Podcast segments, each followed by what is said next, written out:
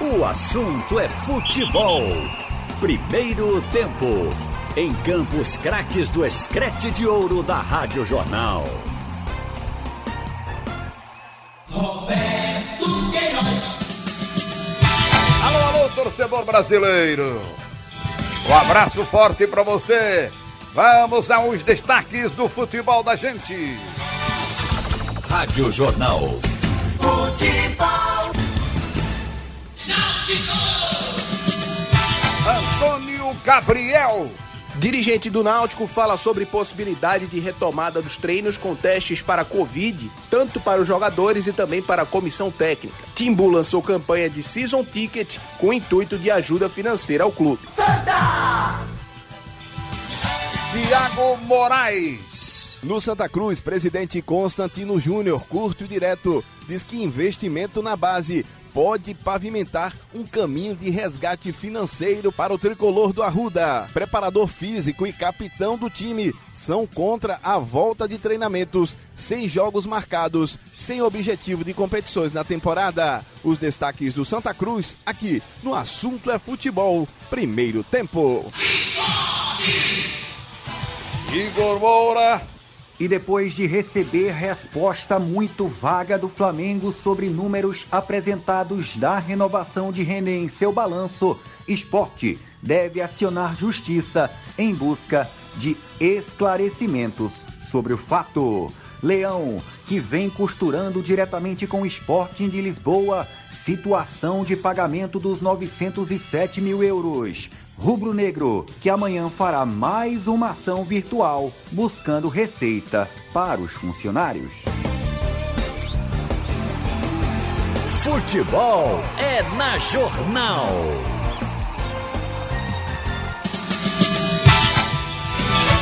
Trabalhos técnicos José Roberto, Edilson Lima, Evandro Chaves. Roberto Queiroz. Olha aí, vamos saber tudo do Náutico.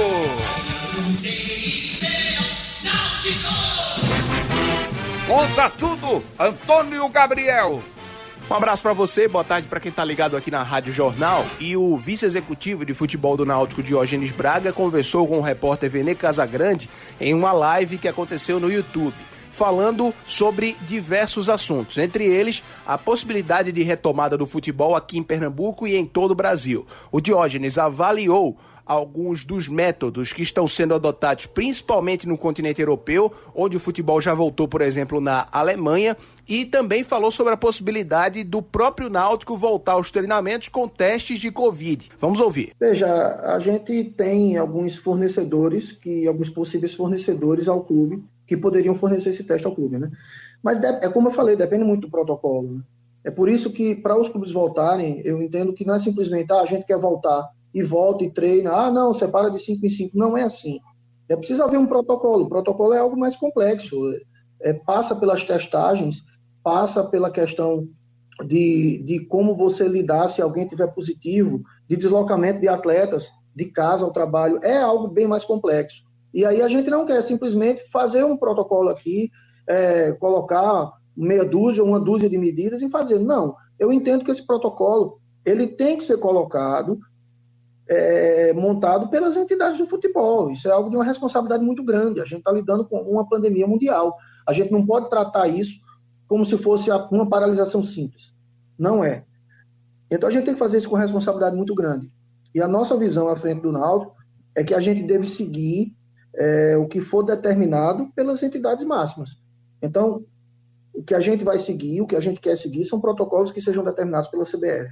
E o que a gente vai, a hora que a gente se sentir bem para voltar aos trabalhos, é quando a Secretaria de Saúde do Estado de Pernambuco e da cidade do Recife realmente liberarem para que a gente volte às nossas atividades. Pronto, tá então a participação do vice-executivo de futebol do Náutico, Diógenes Braga, aqui no Assunto é Futebol Primeiro Tempo. O Timbu ontem à tarde lançou uma campanha de Season Ticket para os torcedores, que nada mais é do que o ingresso para a temporada e para o Campeonato Brasileiro da Série B. No entanto, ainda não se sabe como o Brasileirão vai ser disputado e provavelmente vai acontecer de portões fechados, ao menos nas primeiras primeiras partidas. Também nessa nota que foi lançada no site, o Náutico disse que a princípio não irá reembolsar nem dar crédito para nenhum torcedor que comprar o pacote de 10 ou 19 ingressos, que estão à venda tanto para o sócio como para o não sócio. Os valores vão de 114 a 380 reais. Destaques do Náutico aqui no assunto é futebol primeiro tempo.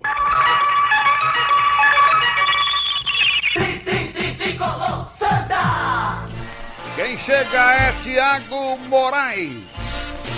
Olá, amigo. Forte abraço a você e a quem acompanha o assunto é futebol primeiro tempo aqui nas ondas da Rádio Jornal. No Santa Cruz, nos últimos dias, os holofotes têm caído aí sobre os jogadores da base coral. Tem se especulado sondagens em jogadores como o meia João Cardoso, tem se veiculado também a proposta que o Corinthians fez para o goleiro Maicon Cleito lá no início da temporada e também tem se especulado outros jogadores que estiveram aí no radar para negociações. É o caso do meia Felipe Simplício, Felipe Cabeleira, inclusive teve contrato renovado. Alguns jogadores da base coral, como o volante André, também está nesse meio, é um dos jogadores que tiveram valorização salarial e também contrato renovado. Santa que está na Série C do Campeonato Brasileiro, mas tem nos últimos anos revelado aí atletas para o futebol nacional. Santa teve aí vários jogadores negociados, inclusive teve o Anderson que foi para o Atlético Paranaense, já não pertencia ao Santa Cruz, mas tinha um vínculo com o clube também. O Arley foi para o Botafogo, o Elias foi para o Atlético Paranaense, em anos anteriores o Robinho foi para a Ponte Preta. Então o Santa neste investimento na base, com o planejamento de dar oportunidade a estes jovens jogadores,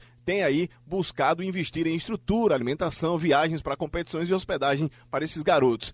É um investimento caro, precisa de muito recurso financeiro, mas o Santa vai driblando as dificuldades. A categoria de base, segundo o presidente Constantino Júnior, é o alicerce do clube que tem essa capacidade aí de revelar jogadores e transformá-los em ativos para o mercado. Mas isso só pode acontecer se houver de fato uma valorização e um investimento. E é nesse momento de tanta dificuldade que o Santa tem aí mantido a questão de buscar um investimento para também saudar os compromissos com os jovens da base. Neste momento de tanta especulação, o presidente Constantino Júnior já disse que não pensa em negociar jogadores, a não ser que se pague a multa, se faça uma negociação interessante e que essa negociação, obviamente, pavimente um caminho de, se não tiver tranquilidade, mas pelo menos vai ajudar um momento financeiro importante do Santa Cruz nesta pandemia causada pelo novo coronavírus. Vamos ouvir o presidente tricolor. Olha, a base tem sido a sustentação de, do, do, do e a gente tem que pensar o futebol pernambucano como um todo, né? Tem sido a sustentação do nosso futebol. Então, você pensar que desse nosso elenco aí, grande parte do elenco veio do time sub-20, é, alguns outros do sub-23, que a gente disputou o Campeonato Brasileiro, que a gente também disputou a própria Copa Pernambuco. Né? Essa maturação, esse número bom de, de partidas, isso vai dando cancha para o atleta para que a gente consiga inseri-lo no, no time de profissionais. Então, acho também até uma fala precipitada quando a gente falar que não vai ter mais competição de base, né, como o presidente Evandro Carvalho declarou. Eu sou testemunha do que a Federação Pernambucana tem investido no futebol é, de base. Né, e a gente também não pode acabar da noite para o dia. É, a gente está ainda as competições geralmente de base são disputadas no mês de agosto, setembro, então a gente tem que aguardar um pouco mais, principalmente para quem visualiza, né, como o nosso futebol. Quanto mais frágil o futebol, mais você tem que investir na base. A solução está aí, os grandes é, você pega o Santa Cruz da década de 70, sempre foi investindo na base. Aí existe uma situação contratual, os atletas estão muito satisfeitos em estarem aqui. É, é natural que, o, que o próprio mercado se manifeste, né? mas assim, a, nossa, a nossa necessidade inicial aqui é de manter uma base é, que a gente começou com, com pouquíssimos jogadores no início do ano, né? mas conseguimos ao, ao, ao longo né, de, de, poucos, poucos meses né? montar uma equipe competitiva. Né? Isso reflete nesse interesse de outros clubes, mas essa coisa de é, achar que vai perder atleta, não. Existem contratos, existem contratos que precisam ser respeitados. Né? Quando, vai, quando se paga uma multa, aí não, aí é diferente, né? Mas a situação de negociar nesse momento não é interesse nosso, né? Gente, porque o cenário, claro, era de, de uma condição financeira totalmente diferente, né? A gente estava caminhando né, o Santa Cruz já estava classificado em primeiro lugar né, do Campeonato Pernambucano, independente do que acontecesse na última rodada. Então era, seria uma semifinal. A não iria jogar quarta de final, já estava automaticamente classificado para a semifinal. Né, no jogo, nos seus domínios, né, no jogo no Arruda com a renda do Santa Cruz. É uma possibilidade grande também de classificação na Copa do Nordeste, né, uma possibilidade de vitória fora de casa contra o River. é, daria uma chance muito grande de classificação, né, podendo buscar já mais uma cota de, de, patrocínio, de classificação, também mais patrocínio, mais jogos dentro de casa. Então, realmente, a gente passa, né? A gente vinha um planejamento financeiro, né? Mesmo sendo muito conservador, é claro que algumas situações iriam acontecer, né? e aconteceu o contrário. Então, a gente também sabe que é, o momento agora é de preservar os atletas, né? de segurar esses nossos atletas. Nossa obrigação agora é de arrumar recursos para a gente né, pagar o nosso compromisso e fundamentalmente com os atletas que têm honrado né, a nossa camisa e têm feito um excelente início de ano com a camisa de Santa Cruz. Ok, esse foi Constantino Júnior falando aqui no microfone da Rádio Jornal. São os destaques do Santa aqui no Assunto é Futebol. Primeiro tempo.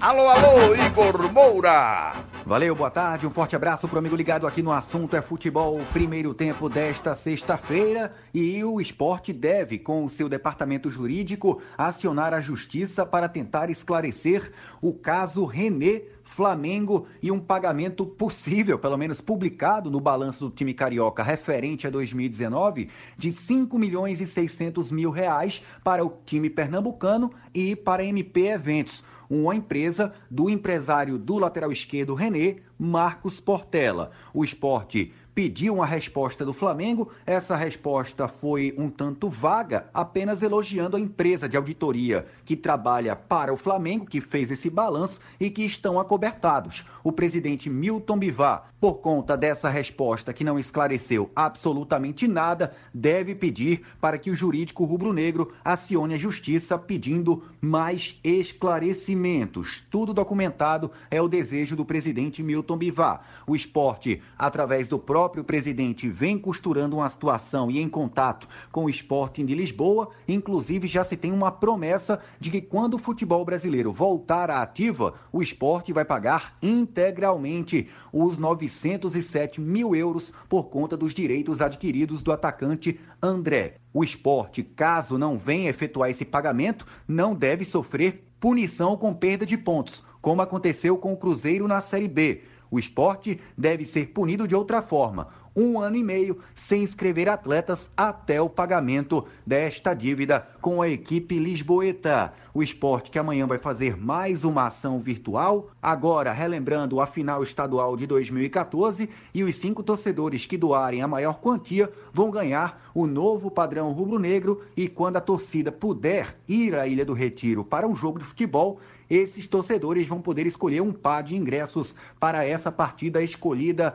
por eles. A gente escuta aqui no assunto é futebol primeiro tempo o lateral esquerdo Sander falando sobre o que projetar do time rubro-negro numa Série A dificílima do Campeonato Brasileiro. Se pode se sonhar um pouco mais do que apenas brigar pela permanência.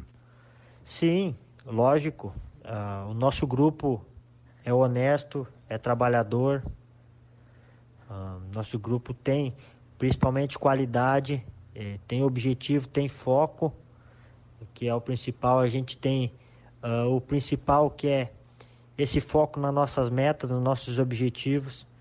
A gente passou por algumas turbulências, mas isso faz parte do futebol. A gente tá, temos que estar tá preparado para suportar isso.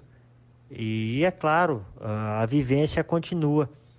Como outros anos, a gente teve algumas paradas que nos prejudicou muito, porque na volta não foi uh, produtiva, não foi positiva para nós. Quem sabe agora não seja diferente. Também não basta pensar que tudo vai nos ajudar, que, que é, vamos ter sorte, não. É, muito pelo contrário, na volta, quando tudo se normalizar, voltar ao treinamento, voltar com tudo, voltar com toda a determinação, voltar a 150% é, nos treinamentos, nos jogos, porque, como você falou, uh, diante da receita, diante de tudo isso que está em papel financeiro, isso não, não decide jogos. O que vai decidir é os 11 que estão lá dentro de campo. Então vai ser de igual para igual, assim como foi os outros anos. E vamos encarar como o campeonato da nossa vida, cara. Vamos passar para todos os companheiros que esse ano a gente precisa fazer diferente. Palavras do lateral esquerdo Sander, conversando conosco aqui no Assunto é Futebol, primeiro tempo. Como estão as coisas lá na CBF? Alô, Wellington Campos. Pois é, meu ídolo. Aqui no Rio de Janeiro, o Vasco da Gama está testando hoje seus jogadores e familiares para a Covid-19, depois que o Flamengo voltou aos treinamentos há quatro dias atrás e com o governador autorizando a volta dos times aos treinamentos. Hoje, os testes estão sendo feitos ainda no CT do Almirante, que foi devolvido pelo Vasco da Gama, tudo dentro de um rigoroso protocolo médico. Enquanto isso, o portal UOL informa que a TV Globo perdeu cerca de 300 mil assinantes do serviço de pay-per-view, gerando um prejuízo de 40 milhões de reais. Isso já estava previsto, segundo nota da própria Rede Globo de televisão, quando o futebol foi paralisado lá pelos dias 16 e 17 de março. E no entendimento da própria TV, assim que o futebol brasileiro for retomado, com seus estaduais e o Campeonato Brasileiro, as assinaturas voltarão a recuperar e crescer novamente principalmente porque o torcedor não terá acesso aos estádios uma vez que isso vai demorar e tem gente que garante que este ano não teremos mais torcedores nos estádios, mas o prejuízo é grande e esse prejuízo é repassado aos clubes entre 28 e 40 milhões de reais, com a Globo perdendo algo em torno de mais de 300 mil assinantes no Premier. Tá falado, meu ídolo, é com você. Alexandre Costa. Boa tarde para você, ligado aqui na Rádio Jornal, no ar o assunto é futebol, segundo tempo, tem os trabalhos técnicos do José Roberto Camutanga e o Edilson Lima. O programa tem o oferecimento Pitu Cola. Alexandre Costa. Conosco Marcelo Pereira e Roberto Queiroz no assunto é futebol desta sexta-feira, dia 22 de maio de 2020. Eu queria abrir o programa aqui com vocês, falando de uma matéria que foi produzida pelo Fernando Castro. Ela está postada aqui no blog do torcedor, que fala em meio à pandemia desse coronavírus, a Arena de Pernambuco, completando sete anos. Foi uma arena que nosso estado recebeu para a Copa do Mundo. Um estádio bastante moderno, mas que tem um custo mensal hoje reduzido, já com uma capacidade reduzida, isto é, uma redução de energia, redução na conta d'água é, compra de descartáveis. Aqui tem os percentuais, tudo explicadinho aqui no blog do torcedor, na matéria do Fernando. E ela, ela tem em média por mês 700 mil reais de custo. E isso para o governo do estado hoje que enfrenta, logicamente, uma grande dificuldade no quesito, até para os clubes jogarem na Arena de Pernambuco. A gente sabe que é uma resistência de cada clube, cada um tem seu estádio.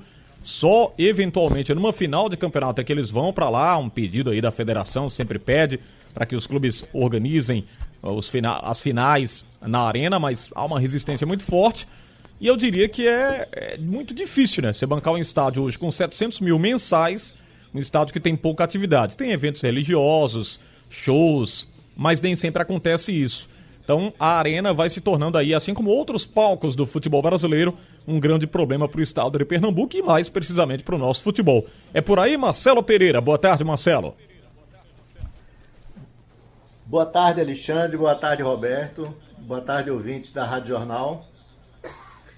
É muito difícil, né? É, foi um sonho que começou grande já, virou megalomaníaco, e hoje é um pesadelo, né? Administrar essa arena com essas dificuldades todas de acesso, com essas dificuldades todas dos clubes e tudo que envolve. Então, é, Pernambuco fica realmente atado. Era para ser uma parceria público-privada, não deu certo. A Aldebrecht estava envolvida naquele escândalo todinho da Lava Jato, né?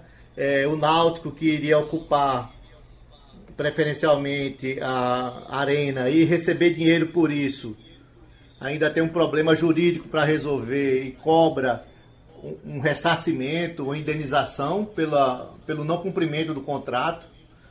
Então são muitos problemas, né? Muitos problemas para uma arena só.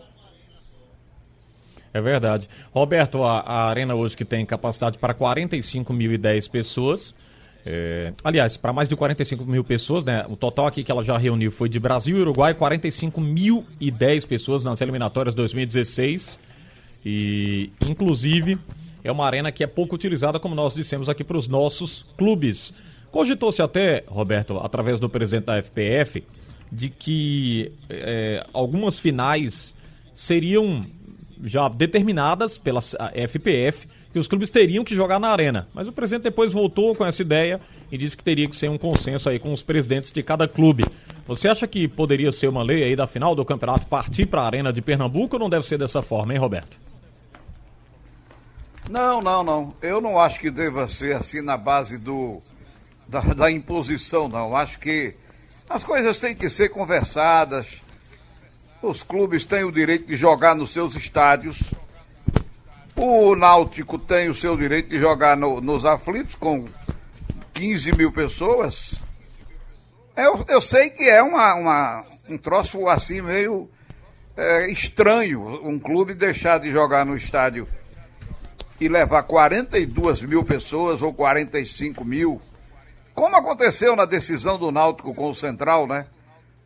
Você tem 45 mil pessoas é.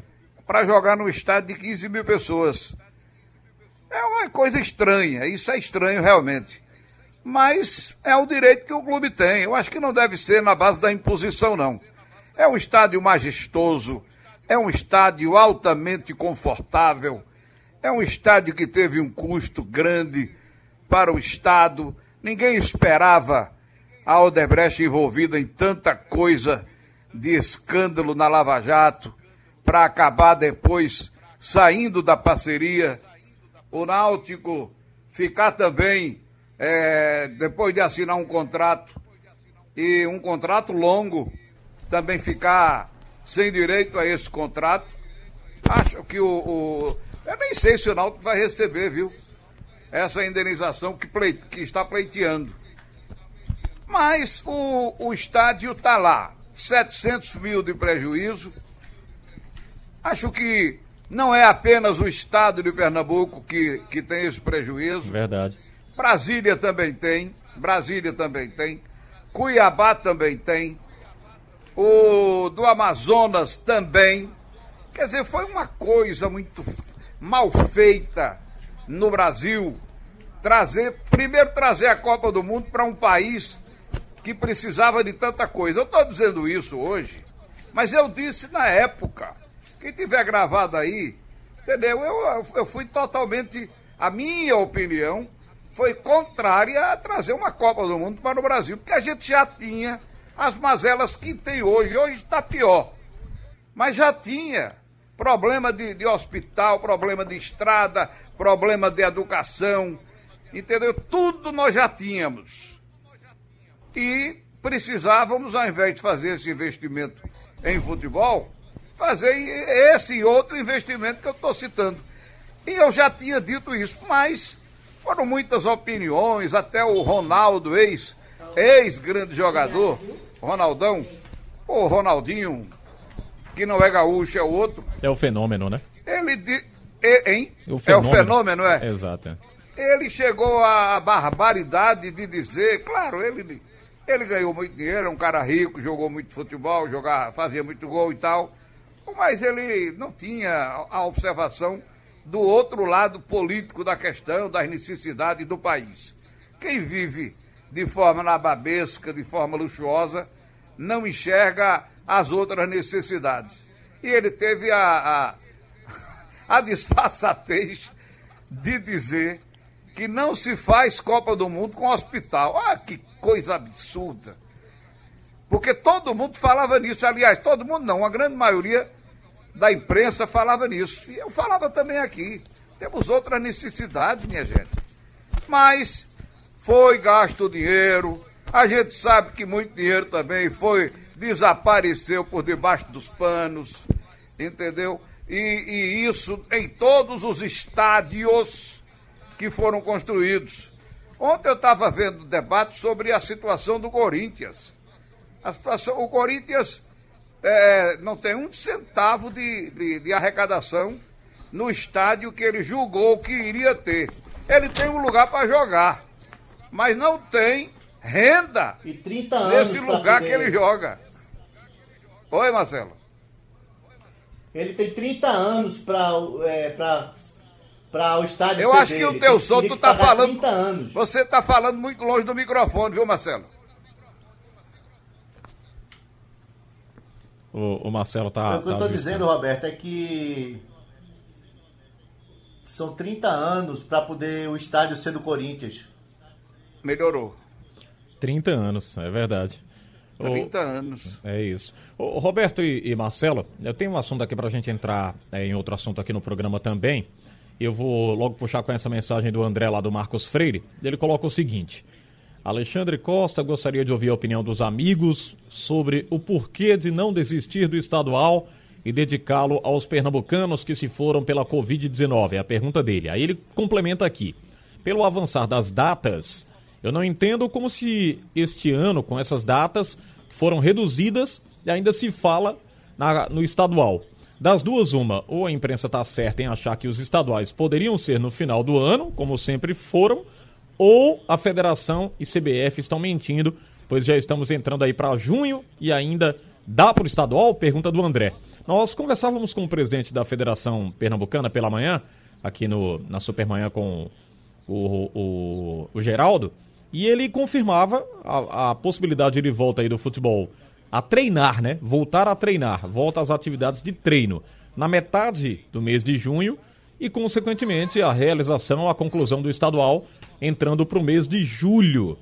Vocês acreditam que vai dar para conciliar ainda essas datas? Ah, Ele, ele ainda mantém essa previsão. Essa previsão foi feita aqui há duas semanas pelo presidente, pelo próprio presidente da FPF, e ele diz que ainda está mantida essa previsão de volta de treinos metade de junho e a conclusão do estadual para o início de julho aí mais ou menos, coincidindo ou alternando com as datas do campeonato nacional, já que também vai começar em suas quatro, quatro divisões. Marcelo Pereira, você acha que dá para concluir o pernambucano mesmo? Ou já está fugindo um pouco da realidade essa previsão da Federação Pernambucana de Futebol, hein, Marcelo? É preciso fazer é, algumas contas, né? A primeira é o esporte e náutico já deram férias, né? Só o Santa Cruz que não deu. É, nós tínhamos um mês de férias no final do ano e teríamos também é, a Copa América. Então são dois meses, mais ou menos dois meses é a paralisação. O resto é acomodar a- a- o calendário, acomodar as datas né? e começar a temporada do ano que vem com certo prejuízo, postergando um pouco a, te- a temporada do ano que vem e repensando o futuro, porque as regras deste ano já foram colocadas. O que tem que ser mudado mesmo é o calendário do ano que vem, que ainda está em planejamento, que ainda não começou, que pode ser alterado, pode ser modificado. Esse ano já tem contrato pago, já tem competição iniciada, uma série de coisas que fica complicado você de uma hora para outra acabar e desfazer, suspender, né? É mais fácil mexer no que ainda não foi feito, que é o calendário do ano que vem, é, adequar ele a uma nova realidade e esse ano utilizar as datas que tiverem até janeiro para resolver o que já começou. Roberto? É, rapaz, inclusive, nós temos aí pendentes campeonatos estaduais e a Copa do Brasil. E para nós do Nordeste ainda tem a Copa do Nordeste. São três competições para nós de todo o Nordeste. Entendeu? É verdade. Eu não sei se vai dar tempo para cumprir essa, esse calendário com essas competições e depois começar o Campeonato Brasileiro. Porque se começar o Campeonato Brasileiro junto com essas competições, tudo misturado, pense numa confusão.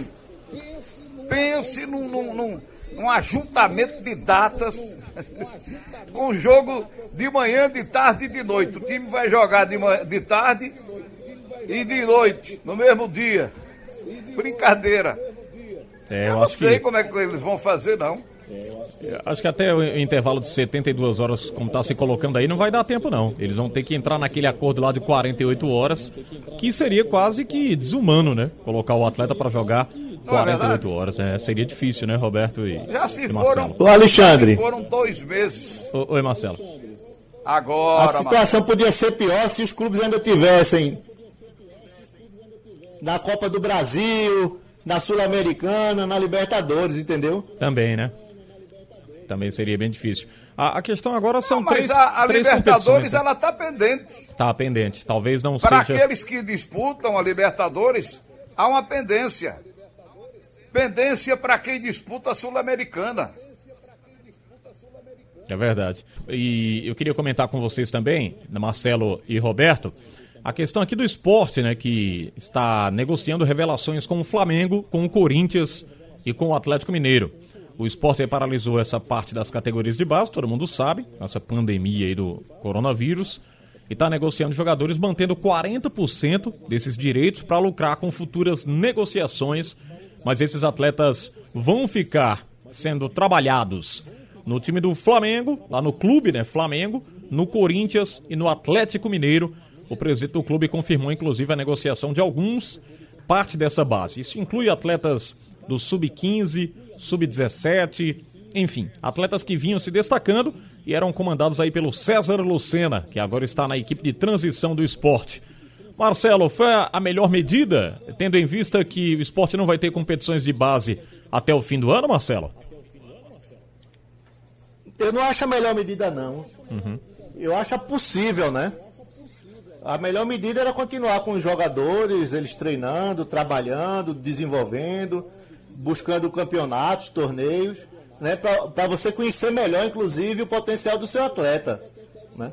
O esporte está abrindo mão de um futuro ativo porque não tem condições de mantê-lo no momento. Essa é a realidade. Um clube que se quebrou e que os presidentes anteriores, Marta e Arnaldo Barros, vivem no silêncio tumular, né? sem dizer exatamente o que fizeram para deixar o clube nessa situação. É, Roberto. É verdade. E, e É a, verdade. E a, a imprensa cobra muito, né, Roberto? Revelar atletas aqui. A gente, eu falo nós da imprensa aqui, a gente fala muito sobre esse ponto. Os, os clubes de Pernambuco demoram para revelar jogadores, mas eles têm que vir dessa base mesmo, sub-15, sub-17. É daí que surge ou surgem os grandes profissionais do nosso futebol.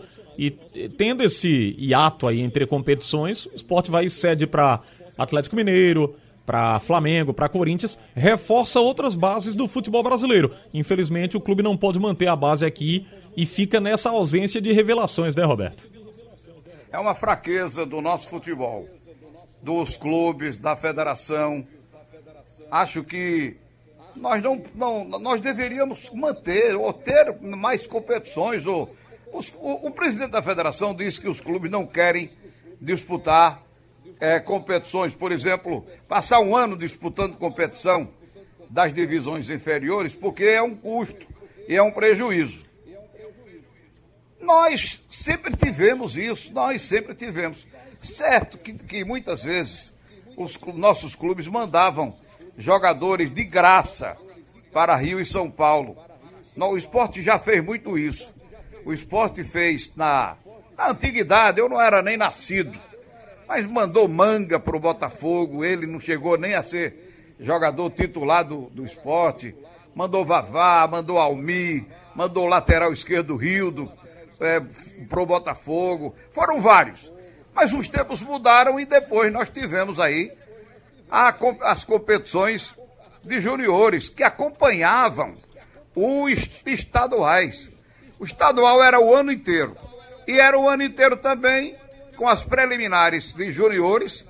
E quando terminava juniores, aí tinha os aspirantes, ainda me lembro disso.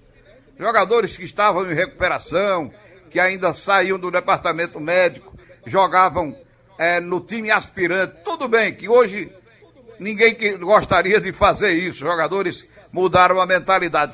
Mas eu acho que isso é uma fraqueza. Uma fraqueza do nosso futebol. Os nossos, clu- nossos clubes estão realmente numa situação difícil, a gente entende isso. Mas, é, sei lá, acho que poderia se, se tentar uma outra maneira, arranjar patrocinador. Eu sei lá, é, eu acho que é uma fraqueza.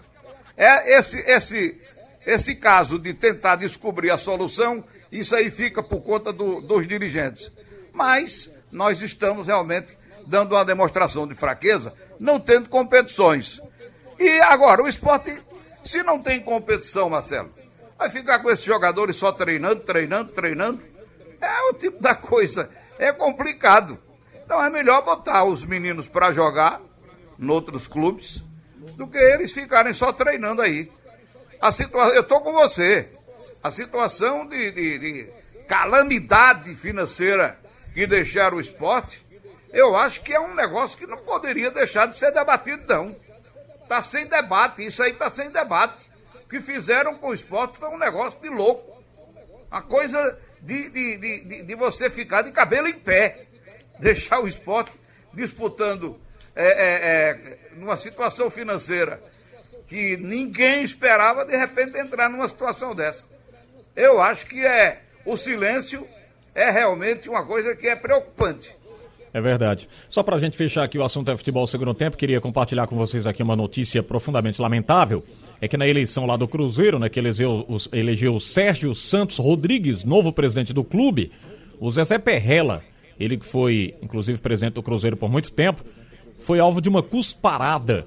Foi registrado aqui, tem um vídeo em que o torcedor se aproxima dele, tira a máscara e cospe no rosto do Zezé Perrella, que comandou o Cruzeiro entre 95 até 2002 e de 2009 a 2011. Logicamente que o torcedor está buscando lá um culpado pela situação financeira grave que vive a equipe do Cruzeiro, já perdendo pontos, inclusive, como nós anunciávamos aqui na programação. Vai entrar na Série B sem seis pontos, porque por conta das dívidas penduradas aí de muito tempo e a FIFA já está punindo. E esse torcedor vai lá, se aproxima do Zezé Perrella e dá uma cusparada. Em tempos de pandemia, tanta gente se cuidando, com máscara. É o camarada né? faz um negócio desse, né, Roberto? É profundamente lamentável, né? Cuspir no rosto de alguém numa situação dessa que a gente está vivendo, né? Um camarada é, desse é ter... teria Agora... que ser detido, né? É, o que fizeram com É caso de expulsar o, o, esse torcedor do clube. É verdade. E, é. e, tem aqui o vídeo, né? Tem as imagens, tem tudo, dá para flagrar o torcedor na hora da cusparada. Profundamente lamentável uma atitude dessas quando a gente tá se protegendo. Não aparece um maluco desse, né? Do Cruzeiro é parecida com a do esporte, só que uma, uma dívida muito maior, 10 vezes maior, 8 vezes, sei lá quantas vezes, 900 milhões de reais, é brincadeira. A mesma do Botafogo, enfim, eu não sei quando é que vai se tomar uma posição nesses clubes brasileiros para impedir que se faça isso. Tem que ter uma solução. Os caras saem rindo, saem tranquilos, entendeu? Não estão nem aí, não pagam nada, não, não entra, o patrimônio deles não, não vai ser tomado para cobrir o déficit que o cara deixou. Eu acho que é, uma, é preciso pensar direitinho, porque senão daqui a pouco ah, os clubes todos estarão falidos e tem que fechar tudo. É verdade. É, Marcelo Pereira, Roberto Queiroz, obrigado, um abraço a vocês e até a próxima, viu? Um abraço, um abraço bom fim de semana para todos. Valeu, para você também, Marcelo e Roberto, um abraço. Fechar o programa. Sugestão ou comentário sobre o programa que você acaba de ouvir, envie para o e-mail ouvinte@radiojornal.com.br ou para o endereço Rua do Lima 250, Santo Amaro, Recife, Pernambuco.